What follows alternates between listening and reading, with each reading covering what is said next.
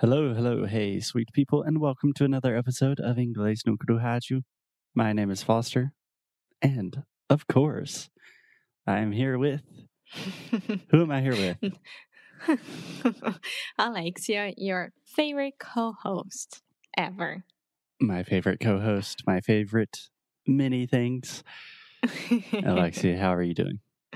I'm fine, thanks. I'm fine, thanks for asking. What about you? I'm fine too. La, la, la, la, la.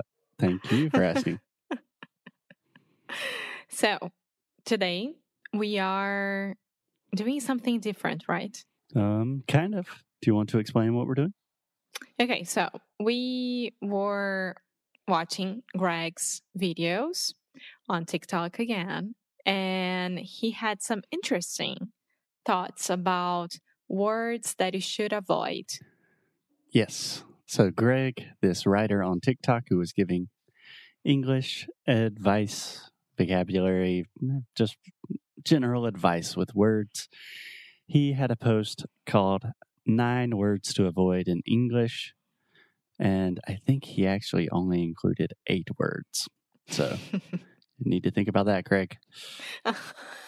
But anyway, that's not fair. We have a group of words that he recommends you avoid in English. And I wanted to talk about that. Yeah, sure. Okay, so do you do you want to hear the eight words that you should avoid in English? Yeah, let's do it. Can I get a drum roll, please? No. Can I get one of those sweet, sweet drum rolls? Por Oh favor. I hate that. The first word that you should avoid in English, according to Greg, is so. So, like, S-O. So. The second word, so, okay. actually. Aw, I like actually. Me too. Basically. I like basically as well. Okay. Kinda or kind of. Ah, Like. I, I get that. Why he wants us to avoid it. Mm-hmm. Like, just, right, and maybe. So those are the eight words. So, actually, basically, kinda, like, just, right, and maybe. Greg recommends that we avoid these words in English, especially in writing, but also in speaking. Do you have an idea why he recommends that you avoid these words? I think that you should. Well, we recorded last week uh, an episode about how to be more eloquent in English, and I Mhm. think that this episode will link the eloquent one because if you continue you if you continue using the same words every single day and like not having a playful vocabulary, for example, you will be stuck with these words forever. Yeah, I think that can be part of it. That if you're repeating the same words, you're not expanding your vocabulary, you're not improving. You're just with, you're just comfortable. Yeah. So I think probably the main reason why he is recommending people avoid these words is all of these words are what I would consider filler words. Mm-hmm. right? These are words that most Americans, most native English speakers, these are words we say when we don't really know exactly what we want to say. So we're just filling space. We're giving ourselves a moment to think, but the words in context don't really mean anything. Yeah, and I was reading about filler words the other day because I was, uh, I was, I don't know why I was watching some videos of a girl who is, I, how do I say that in English? Gaga. When, She has a, a stutter or a speech impediment. yeah, a stutter. That's it. Mhm. She is. she has. she has stutter and the filler awards are like the saviors for her because it gives her time to really say what she wants to say right after it. Yeah. Yeah. And she was telling because she's like 24 years old, so she won't lose her stutter.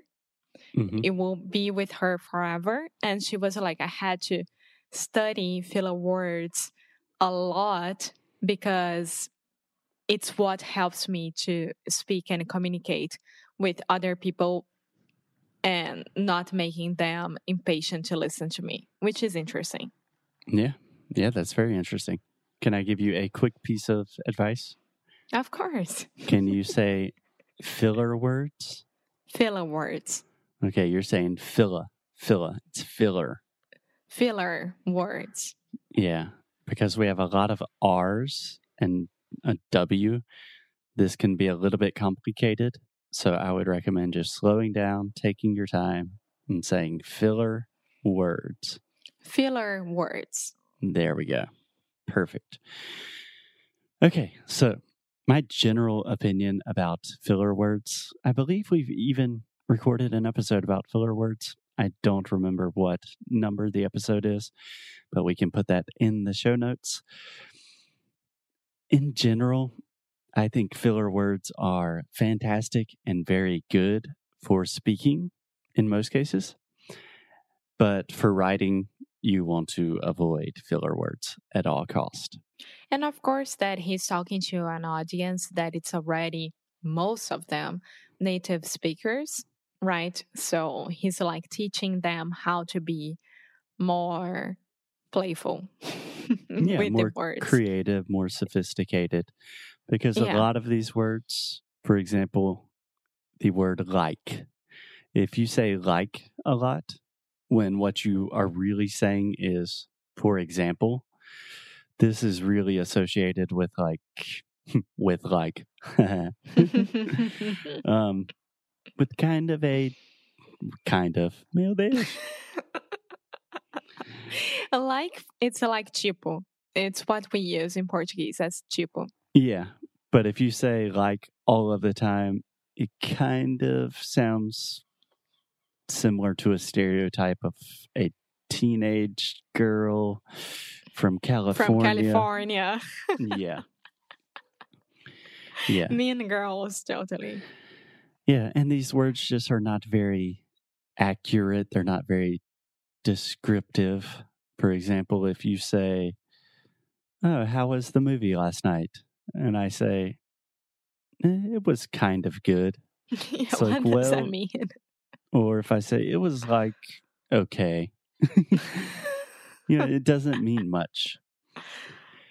But to use filler words as just giving you an extra moment to speak, to think about what you want to say, I think they can be they can be very useful. They can make you sound more natural. Almost all native speakers use filler words all of the time. I believe my most common filler word is so. Before and after almost all phrases, I say so. So, Alexia, Oh. what are we talking about today? Yeah, I think it's important. So, it's just something I say because silence is weird. Yeah, I, I learned as a filler word to always say well. Yeah, which also is just another filler word. Yeah. okay. Yeah. So, a couple of things I would recommend. I do recommend avoiding these words in writing. Something that helps me do this and helps a lot of our students is a tool called Grammarly, which is a Chrome extension. It's free. And if you use something, if you say, tomorrow we're going to meet at like 8 p.m., it will give you a suggestion saying, Do you want to say at approximately 8 p.m.? Mm-hmm. And it just helps you clean clean up your writing and it makes you a little bit sharper. But when you're speaking, honestly, I don't hear too many of our students using filler words too much. You know, most people don't use them enough, honestly, in my opinion. That's what I was about to say because I think that you should feel as natural as possible when you're speaking. And right now, um, in our case, like as English students, we want to know those filler words and we want to sound like the Californian girl, you know.